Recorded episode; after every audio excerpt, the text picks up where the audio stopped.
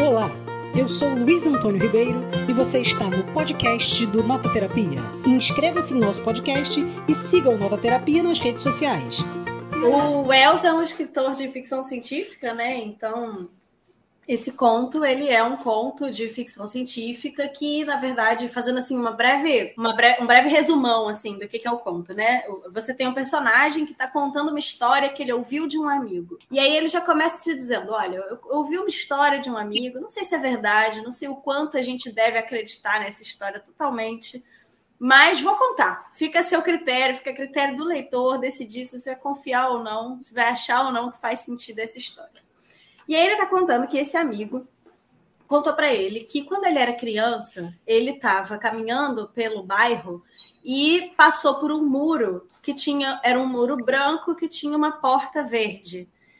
E ele entrou dentro dessa porta. E quando ele entrou na porta que tinha no muro, ele meio que entrou numa espécie de jardim encantado, mágico, em que tudo era maravilhoso em que ele, ele conheceu pessoas, né, outras crianças, uma mulher, que eram todos muito gentis, e ele teve um momento de maior alegria da vida dele, uma coisa inexplicável, como se o mundo fosse um lugar incrível e maravilhoso, enquanto ele estava dentro desse jardim, passou a tarde brincando.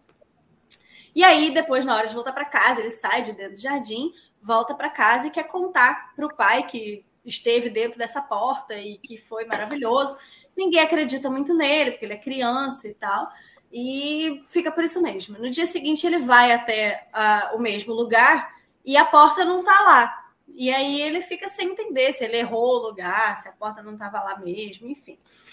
Quando ele ficou mais velho, um dia que ele estava indo para a escola ainda, mas já assim adolescente, ele estava apostando corrida com os amigos para ver quem chegava primeiro na escola, quem fazia o caminho mais rápido.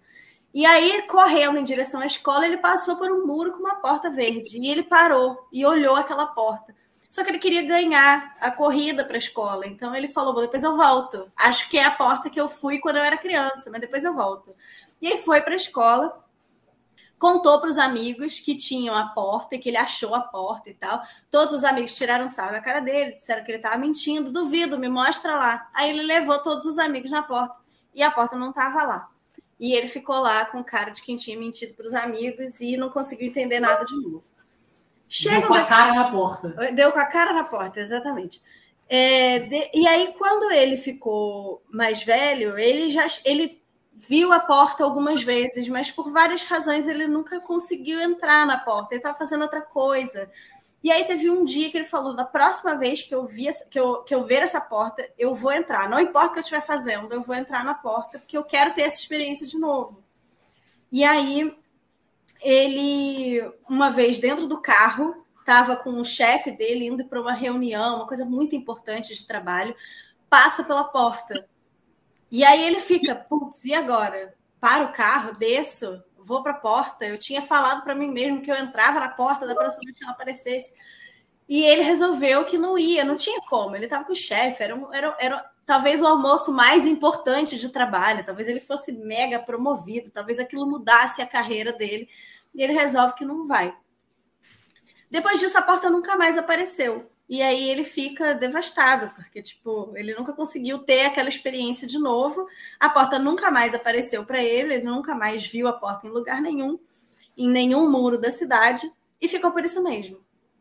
E aí esse amigo então vai contando essa história e ele conta sobre uma vez que esse amigo estava então caminhando à noite, ele tinha o hábito de caminhar à noite para espairecer, né, limpar a cabeça. E no dia seguinte a esse último dia que ele tinha ido caminhar, as pessoas souberam que o cara tinha morrido, né? E aí a notícia do jornal era que ele tinha morrido porque ele caiu numa vala de uma de um canteiro de obra. E aí quando a, a, aparece a foto no jornal da morte do cara, você vê que é uma espécie de um muro de tapume que tinha uma porta verde que era onde entravam os pedreiros para fazer a obra lá dentro. Era a porta que eles usavam para entrar dentro do canteiro de obras.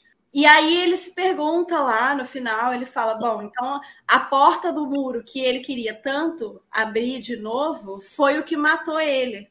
Mas aí ele, aí ele, ele acaba o conto de uma maneira assim, bem em suspenso, que ele fala: mas será? será que ele caiu na, no canteiro mesmo de obra? Ou será que a última coisa que ele fez foi realmente entrar de novo na Porta Verde? E essa foi a experiência dele. Ele entrou pela última vez na Porta Verde.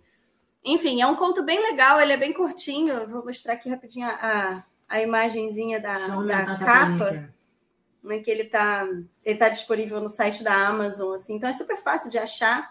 E é um conto bem legal que vale a pena conhecer. E é isso aí.